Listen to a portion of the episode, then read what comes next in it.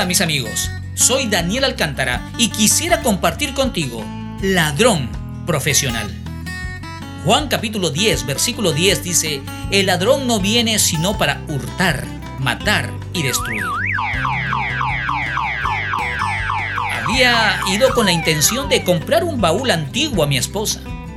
Sabía que el lugar no era muy seguro, pero me propuse no demorar. Qué ingenuidad la mía. No exagero que demoré menos de 15 minutos y regresé al auto. En tan poco tiempo me habían desconectado la alarma y me robaron la batería junto al distribuidor. Todo fue tan rápido que me quedé atónito.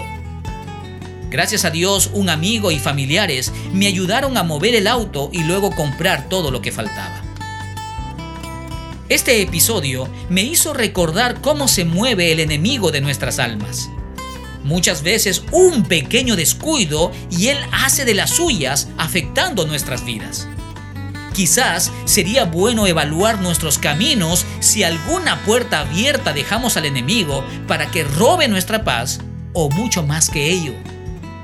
Jamás debemos olvidar que Satanás no desea solo incomodarnos en nuestra vida.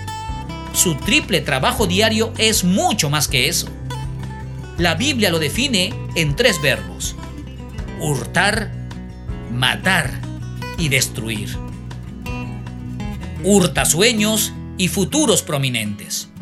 Mata planes y sin duda destruye vidas y familias.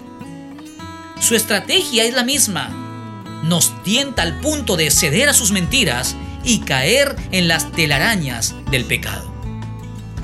Gracias a Dios su poder y su gracia es mayor, pero seamos prudentes en no darle lugar al enemigo, ya que en la batalla diaria Él sigue disparando. Hoy es un buen día para evaluar nuestras conversaciones, nuestras decisiones, nuestras amistades, nuestros caminos. Quizás somos nosotros los imprudentes en dejar puertas abiertas al ladrón que está al acecho. Gracias por escucharme. Será hasta la próxima. Que Dios te bendiga.